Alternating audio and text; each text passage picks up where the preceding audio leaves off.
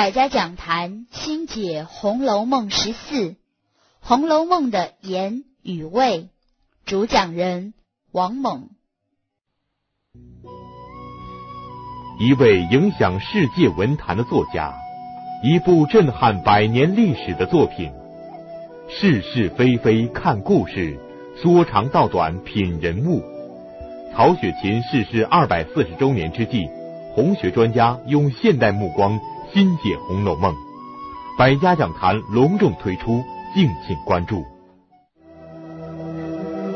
满纸荒唐言，一把辛酸泪，都云作者痴，谁解其中味？《红楼梦》这部具有高度思想性和艺术性的伟大作品，作者曹雪芹为什么把它说成是荒唐言？曹雪芹的这个自我评价要表达的是什么？这四句话背后又隐藏着什么呢？中国作家协会副主席、著名作家王猛先生做客百家讲坛，为您精彩读解《红楼梦》的言与味。呃，人们对天才有许多定义，有的说天才即勤奋，有的说天才是三分运气七分汗水，都言之有理。但如果是我，我要说天才就是集中实践，就是集中精力。有人说王蒙是天才，因为他在十九岁就写出了处女作《青春万岁》，之后又以组织部新来的年轻人而享誉文坛。本来我从小我也很喜欢文学，也读很多的书，我也非常向往这个文学写作。也有人说王猛是不幸的幸运儿，因为他一生坎坷。饱尝人世的艰辛，却没有向命运屈服，而成就了现在。我觉得人这年轻的时候所树立的信念，对一个人还是非常有关系的。因为我们这一代人呢，充满了这种对一种光明的未来的一种追求和一种信念。更有人说，王蒙是著名作家，因为。在他半个世纪的笔耕生涯中，创作了千万字的文学作品。可王猛自己说，他是学生。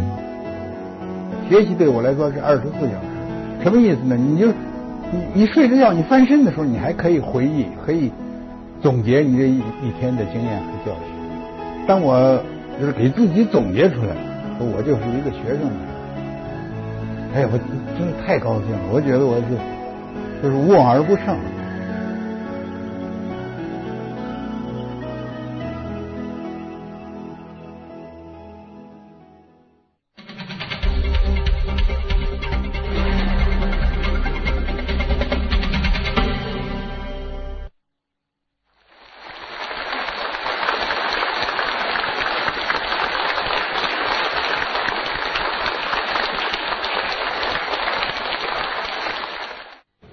大家好，欢迎来到文学馆。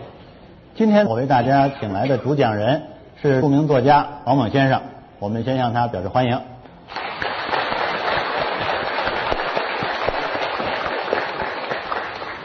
请小说家讲小说肯定是天经地义的。王猛先生有这样一个双重身份，他既是作家中的红学家，又是红学家中的作家。几年前，漓江出版社还专门出过一套王猛评点本的《红楼梦》。可见名不虚传。下面让我们请王猛先生畅谈他的《红楼一家言》，大家欢迎。就我其实不是红学家，因为红学家要要求有很专门的学问，呃，特别要有考据的功夫，还要有百科全书的知识，这些方面我都差。但是我又想呢，呃，《红楼梦》的大量读者呢，都是像我这样的爱好者。所以我就只是作为《红红楼梦》的爱好者和另外的《红楼梦》的爱好者来交换一些意见。说到自我评价呀，这个我觉得《红楼梦》里的主要的一个是它的第一回讲到这个书的缘起。看官，你到此书从何而起？说来虽近荒唐，细玩颇有趣味。这样，他提出了呃两个概念，一个是荒唐，一个是趣味。啊，你光荒唐没有趣味，没有人听你的。啊，那么为什么又有荒唐又有趣味？这个我们底下要研究。第二呢，他又说，他说这个书呢，我看了一下，第一无朝代年纪可考，嗯，第二并无大贤大忠理朝廷治风俗的善政，其中呢，只不过几个异样女子，或情。或痴，或小才微善，这个也值得玩味。无朝代纪年可考呢，是为了不干涉时政。我不说是哪个朝的，尤其不能说是清朝的。你说清朝的，你不是往枪口上撞吗？这是是吧？呃，所以他就无朝代纪年可考。就从时间上来说呢，他跳出了这个具体的时间的范畴。这是很有趣的一个事情。这个不是由于一种现代主义的艺术思路，而是中国的小说本身所有的这么一种灵动性。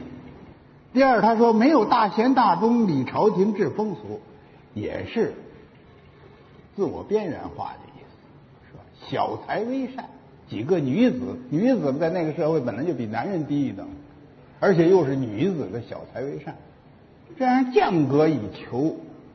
自我边缘化有个什么好处呢？多一点空间。你如果是讲的朝廷，讲的是风俗，是理朝廷治风俗，讲善政，这你任务太重了，是不是？你创造出来的个个都如周公，如孔子，啊，如尧舜。但是最关键的，他的自我评价呢，我觉得还是那几句，叫做啊，满纸荒唐言，啊，一把。酸心泪，都云作者痴，谁解其中味？这个你很难找到，呃，这个这么短的几句话呀。你看，这是二十个字吧，是吧？来对自己这个书有这个评价。为什么说它是荒唐言呢？一个是人生的荒唐，人生的荒唐感。我说人生感，没说人生观，因为曹雪芹呢，你还很难说他在这个书里头宣传的一种人生的一种观点、一种一种理论、一种系统，但是他有很多的感慨，而且这个人生的感慨写到了极限，写到了极致，这里有人生的本身的这种荒唐，这我这里暂时不谈。更重要的是，由于小说。他选择了小说这样一个形式，而小说本身有几分荒唐。这个你要查这词源呢，这小说啊，最早见于庄子。庄子说：“是小说一干县令，其余大达亦远矣。”指浅薄琐屑的言论，就是小说是一些浅薄琐屑的言论。所以庄子说。啊，你用这个这个小说来，来来来来来说一些比较大的事情，那是距离太远了。还有一个材料也很好玩，《汉译文志》啊，将小说列为九流十家之末。啊，我们讲三教九流嘛，啊，起码是维持维持维持生存的一种手段。哎，那时候而且叫小说家。但是小说家呢是九流之末，呃，就是不但是臭老九，而且是臭老九里头最低的一等。哎，这是一面，这是中国的小说观念。这样的话呢，曹雪芹呢，他选择了写小说，这本身这就是荒唐，是不是？他不阐述四书五经，他不写策论，是不是？而去写什么贾宝玉啊、林黛玉呀，什么是？啊，这不这就是荒唐吗？嗯？一个正经一个大男人，这这这读书识字就不不好好的干那个，你写小说干什么？这就是荒唐。那么其次呢，他在这个小说里头呢，他一方面呢说呢，说是据实写来，他还而且常常还用两个词，一个叫事迹原委，不敢穿凿。一个叫事体情理大致是吧？合合乎事体情理，一个叫事迹原委，就是它的因果关系，呃，它的发展，这个在这个发展的链条上，它的发展的过程，它是它是很它很认真的，而且它是符合这种事体经理的，就是符合现实的逻辑，符合社会生活、家庭生活、个人生活的逻辑。但是另一面呢，中国人呢没那么多主义，说我是现实主义者，我是浪漫主义者，我是象征主义者，我是神秘主义者，我是印象主义者，他没有。哎，他一边写一边论，一边写一边随时出现各种的幻幻想、幻觉、虚构、想象。比如说吧，你说他是写实的，啊，那这个这个里头又有大荒山、无际王、无际崖，是吧？青埂峰，又有太虚幻境、景幻仙子，这显然这不是写实的。还有有时候有一些随随便便的描写，他给你一种非现实的感觉，这种非现实的国感觉有时候让你毛骨悚然。很少有人的评论这一段，但是我每看这一段啊，我都毛骨悚然。就是这个刘姥姥二进大观园，他那个那那一章的题目第三十九回吧，那一回的题目叫做“村姥姥是信口开河，秦哥哥偏寻根问底”。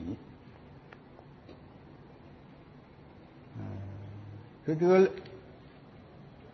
这个刘姥姥就讲，就说去年冬天接连下了几天的雪。地下压了三四尺深。那天我起得早，还没出屋门，就听着外头柴草响。我趴在窗沿往外一瞧，你该怎么着？必定是过路的客人冷了，抽些柴火去烤火呗。不是什么客人，说来奇怪，老寿星，您猜是什么人？是一个十七八岁、水灵灵的美貌姑娘，梳着溜光的头，穿着红色的小袄，白领子做的裙子。快来人呐！走水了！怎么了？哎，不要紧的，没事儿，别吓着老太太。快快快快，快看看去！快看看去！我这老太太。学老太太话，南园里码头走了水，已经救下去了。快，我快去看看怎么回事。真是，走水失火了。我们集会上失火，就说走水了。哎呦！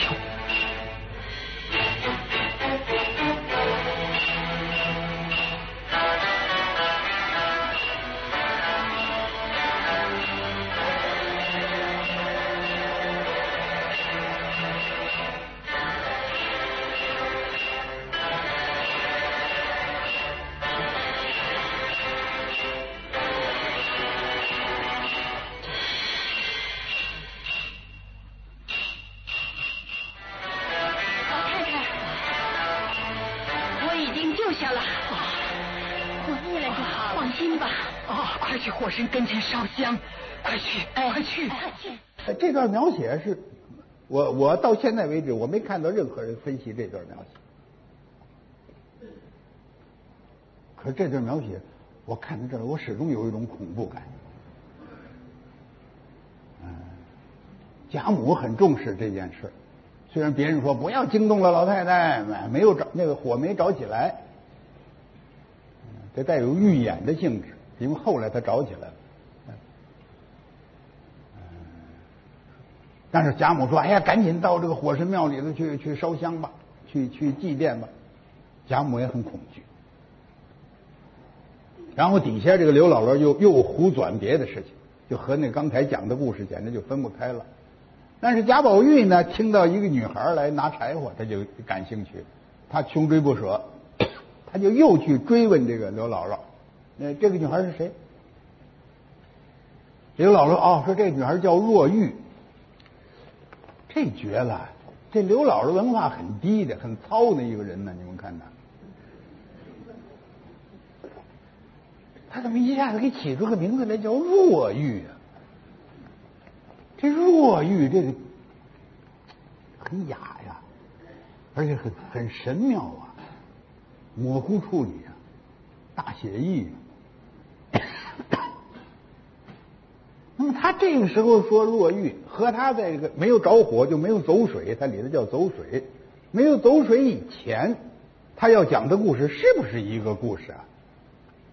没有人知道，因为他正在讲那故事，说不许说了，这样一种啊，啊真真假假，假假真真，这是这是你不可思议的，不合理，嗯。究竟有什么含义？没有什么含义。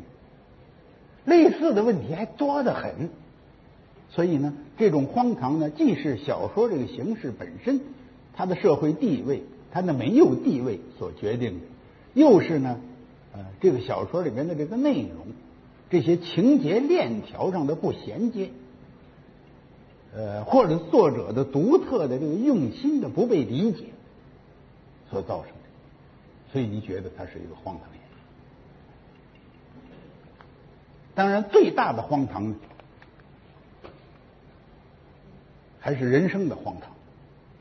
他这里头所要描写的，我说他达到了极限的啊，中国人呢是不喜欢想这些问题的。哎，就是说，所谓好了空无。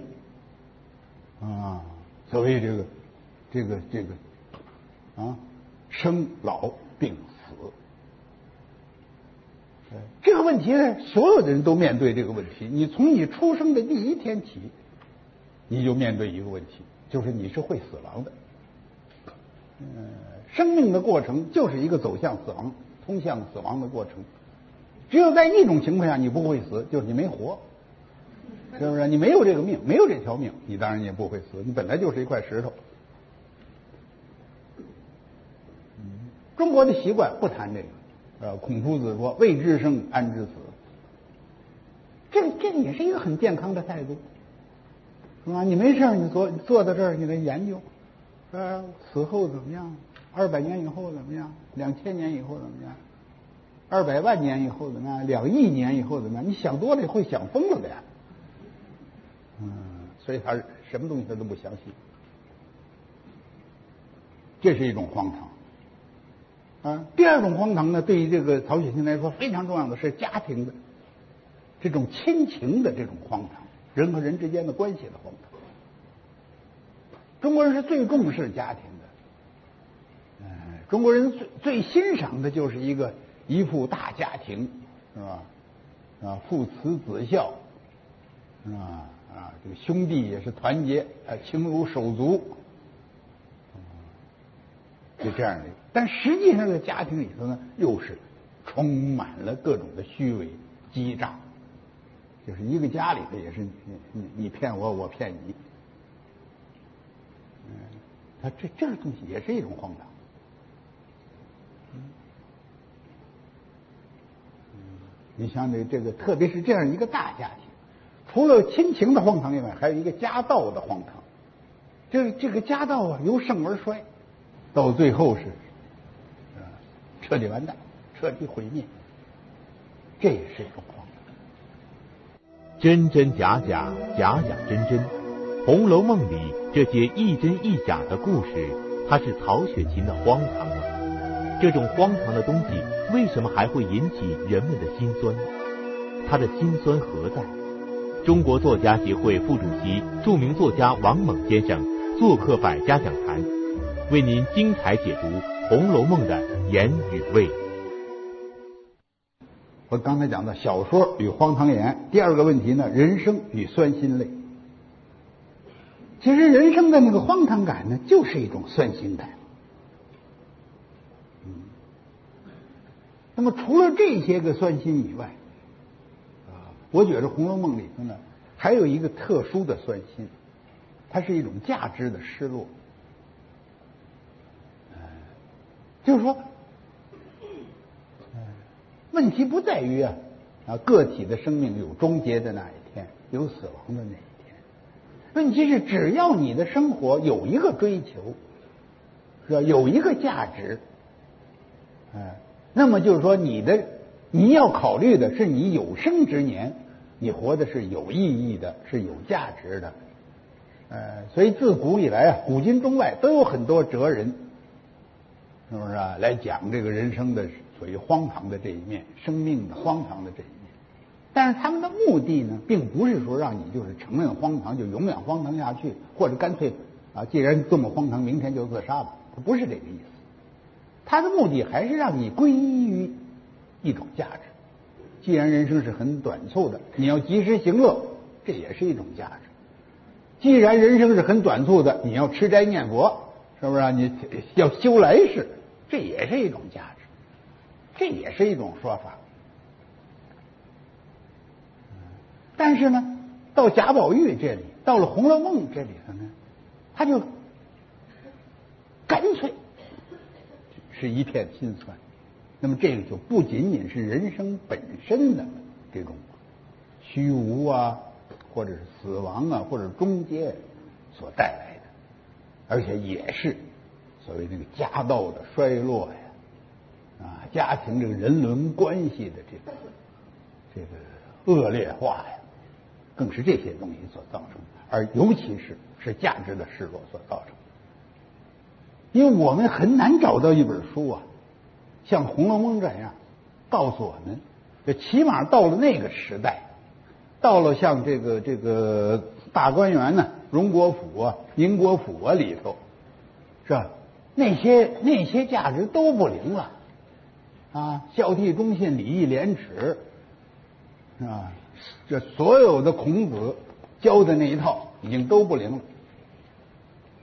比较认真的按照这个这个封建的价值、封建的道德来做的是贾政啊。有人说说贾正经的意思就是说他是假正经，呃，有人还考证说他如果不是假正经的话，为什么这个赵姨娘能够那么那么恶劣？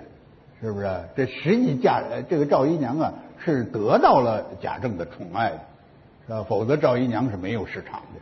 就这些呢，我也我也分析不清楚。但是我觉得贾政的很多地方的表现呢，他也有他的真诚的一面。啊，他管教贾宝玉，他那么激动啊！哎，就对他听听说了贾宝玉的某些行为啊，他激动到那个步。嗯，还有尤其是在这个啊元妃省亲的时候，他见到他的大女儿，他他给他给，因为他行君臣之礼呀，他给这个贾元春跪下，哎，然后就说说臣。草莽寒门，九群压属之中，奇异的正凤鸾之瑞。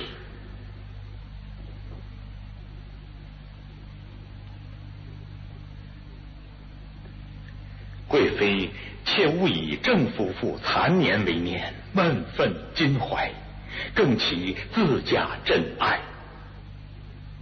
为夜夜精精，勤慎恭肃以事上，恕不负圣上体贴眷爱之隆恩。哎呦，这个话说的太太心酸了，这话说的简直是是，嗯，就是已经忠的一塌糊涂了啊，忠的涕泪交流了。我每次看到这儿的时候，我眼泪都出来了。我觉得这个贾政，哎呦，就是给女儿直挺挺的跪在女儿的面前。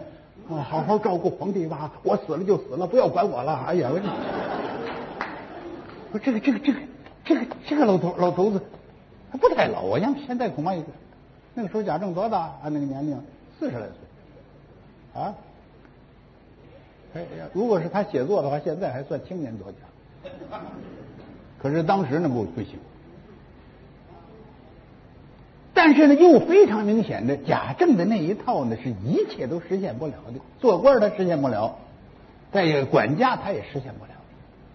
管家的那一套能够能够招呼一些的，还是王熙凤那一套，而王熙凤是根本不管那些价值。所以除了人生的荒唐，除了家道的衰落，除了呃人伦和人情的恶化，还有这个价值的失落，所以呢，它是一把酸心泪。一把酸心泪里头呢，还有一个含暗示，还有一个含义，就是说呢，他写的非常的真实。刚才因为我们讲了荒唐的一面，你如果只有荒唐没有真实，他就没有酸心，那就那就这就是荒唐的故事，你可以写的非常好，那是一个喜剧，那是一种智力的游戏。嗯你站得非常高，你嘲笑人生的这些体验，你解构人生的这些体验，是不是？人生的一切，在当时看的很了不起的不得了的这些体验，都有它可笑的那一面。爱情，爱情在我们的文学里头是最美好的东西，是被多少人写的东西。啊！但是美国有这个精神病学家，他研究，他得出一个结论，就是爱情的是精神病现象。呃，因为它完全符合精神病的各种定义。啊，比如幻觉，是不是？你你那那对方明明就是就是一个很普通的一个人，你非把他看成一个白马王子，或者你非把它看成朱丽叶，或者非把它看成是天使，哎，人家从这个观点上也可以。这是事物的一个方面，就是你洞悉了它的荒唐性。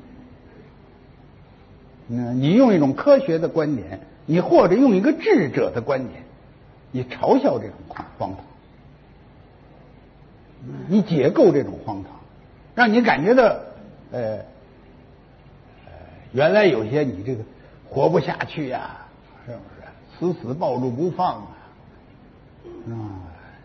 一脑门子的官司的东西，看完这小说以后，你一看，纯粹，嗯，冒傻气，是不是？这是一种。但这样的作品它不心酸呢？这有什么可心酸的？你看着哈哈笑，哈哈笑，呃，一直笑到嘴，越笑越机灵，越笑越聪明，笑到最后你也变成一个冷血动物了，这是，这也不行。所以他这个辛酸泪这这个这个意思呢？它包含着一个意义，就是它非常的真实，它非常的可信。这个《红楼梦》啊，它有它有许多不可信的东西，比如说刘姥姥想来就来，对，呃来了就受重视，来则必胜，哎说什么都特别合适。这刘这刘姥姥简直。他用粗话，但是他都特别得体，特别合适，而且要什么有什么。嗯，王金凤啊，拿刘姥姥啊开涮。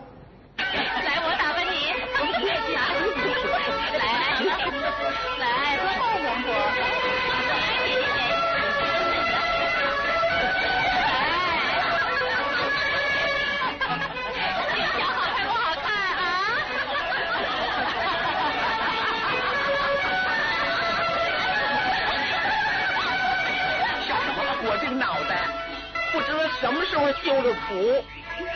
今儿个你体面点儿，飞到他脸上去，把你老打不成老妖精了。说的。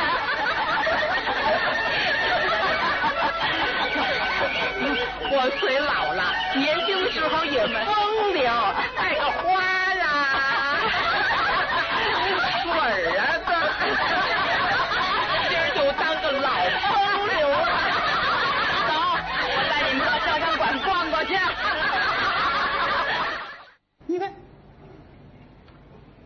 这刘姥姥简直比这个公关学校毕业的研究生还强呢，那个，如此之熟练，应付玉茹，装傻充愣，嗯，哎，哄的人都高兴，这可信吗？有类似的东西，我不多说，有很多东西不可信，但是你总体来说，你又非常相信。为什么？就是我说的那个实体情节，因为它有大量的可信的情节。嗯，写林黛玉的那些心理，写贾宝玉跟他怎么斗嘴，哎呀，你就觉得可信极了。嗯，我我最喜欢的一段就是描写这个贾宝玉的这个这个到处闯祸，啊，先是为这个什么锁呀玉呀，把这个林妹妹得罪了，得罪了以后呢，呃，又随便说话，又把薛宝钗得罪了。怪不得他拿姐姐比杨贵妃呢，真是太富态了。哼，我像杨贵妃，只可惜没个好兄弟做杨国忠。这个贾宝玉真是真是罪该万死，真是讨厌呢！你怎么能跟一个女孩子这样这样讲话呢？这个太没有教养了，这个事。然后他又跑到他妈那儿去。跟那金钏在那儿死死皮赖脸在那儿捣乱，哎呀，这个贾宝玉的这一面啊，嗯，他这这一面他绝不是什么反封建的英雄啊，他是无赖呀，有无赖的一面呢，贾宝玉啊，嗯，把这个金钏又害死了，然后回去又去又又又又去，回去等到回这个怡红院的时候呢，这开门开的晚了一点。一脚踹到这个这个这个西文西文的这个怀里，把这个西文都踹出血来了，是吧？西文都吐血了。你看看他的这些行为，那他到处闯祸，到处捣乱，嗯，但是他本身又不是那种特别坏的人。说老实话，这些地方描写的何等真实！他这种非常真实的人人和人的关系，人的这些东西和那些个不太真实的、带有夸张性的那些描写结合在一块儿，这才是小说。你只有真实的一面的话，他他不会不会有那些趣味，不会有那些吸引人的地方。呃，但他有些地方他又有夸张，有些地方呢他又有牵强附会，有些地方他又有拉拉扯。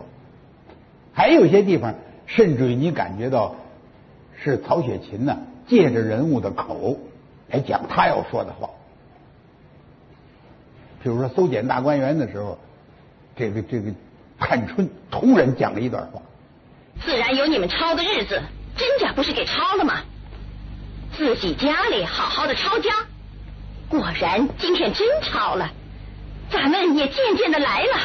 这样大族人家。”若从外头杀来，一时是杀不死的。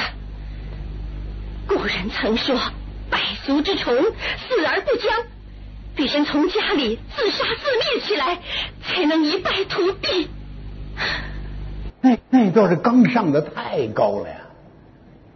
啊，这个批判呐，太高了。你怎么看呢？那个那个探春那个时候，他不至于这么刺激啊。他也。探春并不是离经背道和叛道之人呐，他敢上这个高，这么高的高，从根本上把这个这个这个这个荣国府的命运呢给否定了。我怎么看怎么他是曹雪芹的话，不是探春的话。小说家他是贾雨村言，嗯，他里头有许多东西并不是就是照相式的、摄影式的、最现实的。这个记录和反应，但同时呢，它的最根本的东西，它又是从人生它的刻骨铭心的记忆和感受当中来的，所以它叫做这个一把酸心泪。多云作者痴痴呢是两个意思，一个是痴迷，一个是痴狂，嗯，或者说呢。我们可以从正面来说，痴的意思就是说他执着，一个是艺术的执着，一个是爱情的执着，情的执着。嗯，痴并不是傻，并不是一般性的傻，并不是智商低，哎，但他解不开，永远解不开。所以这个这个曹雪芹在这个《红楼梦》里头，他经常陷入一种自相矛盾的地位。比如他一上来就写。啊，大荒山青无际崖，青更风，他一上来就写，哎，说这些都是虚妄的，哎，大家呀看着我这个书啊，啊，啊，茶余饭饱之后啊，哎，看着消遣消遣，啊，付之一笑，哎，也就不要再去追求人生中那些追也追不到，得到了也保不住的那些东西了。这些都是过眼烟云，转眼就过去了。他他不停的就重复他这些话，但是他真写到这些东西的时候呢，你觉你就觉得这些东西不是空虚，不是空。哎，这些东西他刻骨铭心，有这个经历和没这个经历是不一样的。包括写到那个像像这个这个。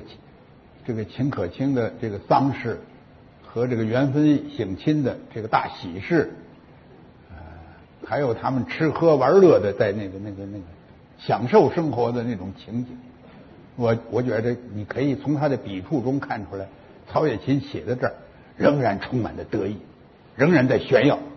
你别人你写不了，你没见过那世面啊，你没进去过，啊，人家吃的，人家喝的，人家。的规矩是不是？哎，王熙凤搞智力支援，是不是？上宁国府来协助，就是这个办丧事期间，协理宁国府。去的时候带多少随员，到那儿以后唰，怎么站开？哎呀，真有派呀！是不是？那你写得出来吗？咱们写得出来吗？所以他这是一种自相矛盾的东西。嗯他一方面说美人就是骷髅，可是他你写的美人，在没有变成骷髅以前，她是美人呢，她不是骷髅啊！你看着，你永远不会觉得林黛玉是骷髅，你不会觉得晴雯是骷髅，呃，鸳鸯也不是骷髅，就是小红也不是骷髅。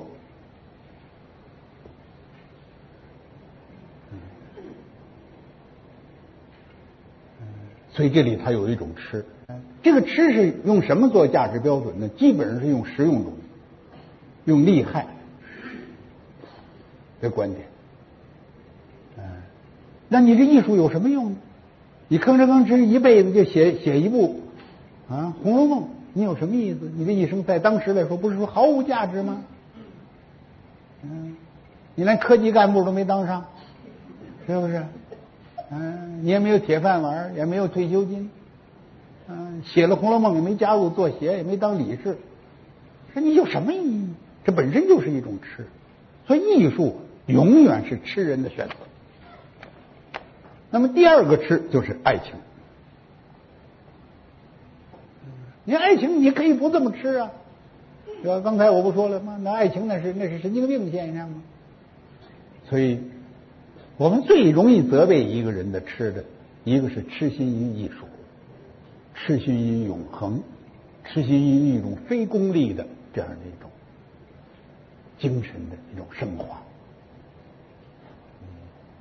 第二是痴心于情，嗯，用这种与天地同辉的、与日月同在、与江河一块奔流的这种情感来拥抱一个人，来爱一个人，来为这个人付出代价，直至生命。你有过这么一次体验，试过这么一次。我觉得挺棒，是不是？所以呢，这都云作者痴呢，就是说，这里头既表达了曹雪芹作者对艺术的痴，也表达了他对爱情的痴。水解其中味。那么第四，嗯，谈一下水解其中味。这这个事就麻烦了。水解其中味也，这个话你可以把它从很多方面理解。就是说，他除了这个这个啊表面的这些，因为《红楼梦》是雅俗共赏的，呃，一般的说有高小文化程度的人都可以读，都有可能把它读下来。那初中没上过都不要紧，但是你能不能理解理解它的味道呢？就是说，它的文本的后面还有一些什么意思呢？水解其中味，就是它还有很多话要说，不能说，由于各种的原因。而且语言文字啊，它有一种特性，就是在表达出很多东西来的同时，它又隐藏了一些东西。任何一个东西，当你要用语言说出来以后，它就局限化，而且隐藏了。嗯，比如说说，比如说你爱上一个人，你爱上一个人呢，你觉得 无数的话要对他说。这时候他问你了，说你爱上我了吗？不是，说你为什么爱我呢？你想想啊，我爱你能写能算能劳动，是吧？我爱你下地生产，他是有本领。完了，你这么一说，你这个爱情就不像爱情了，是不是？他一清楚两条，完了。所以语言呢是表达的最重要的方式，有时候是唯一的方式，但是语言有时候又是表达的一个坟墓。就当它变成了语言以后呢，你你自己把自个儿已经捆上了，是不是？嗯，而且最重要的那个内容，最重要的那个味，是无法用语言来表达的。所以《红楼梦》里头还有许多无法用语言来表达的东西。所以很多人探索这个《红楼梦》。对这《红楼梦》做出各种稀奇古怪的解释，各种有精彩绝伦的、深刻的解释，也有稀奇古怪的解释，也有。就说人们一直有一种冲动，希望在现存的符号系统之外或者之后，再寻找一个密电码式的符号系统。就是人们老希望知道一个秘密。知道自己所未知的东西，《红楼梦》已经出了一百五十年了，那么多人读它，那么多人评论它，那么多人研究它，但是谁解其中味？啊，我们解了他的味了吗？我们解的这个味对吗？还有后边还有多少味可解呢？还有多少谜？就是《红楼梦》之谜。能够破出它的谜底来呢？它只有一个谜底吗？还是有好几个谜底呀？就光仅仅一个咸鱼而生，它的味在哪里？仅仅一个冷香丸，它的味在哪里？仅仅一个麒麟，它的味在哪里？这很抱歉，我们答不出来。嗯，所以。也许我们今天说了半天，离这《红楼梦》的真正的味儿还甚远。那么王猛先生呢？呃，讲了一句话，我印象呢非常的深，我也感触非常深，就是他由这个吃来讲，吃是对艺术的献身啊。我想我们作为喜欢古典名著、喜欢《红楼梦》的读者也好，喜欢。中外的任何的名著的读者也好，作为写作的作家也好，我想我们都要有一种吃的这种情怀和精神去写作、去解读作品，你才能以这种吃的灵性、这种性情、这种人生的感悟去接近那个伟大的灵魂。让我们感谢王猛先生今天给我们带来的精彩演讲。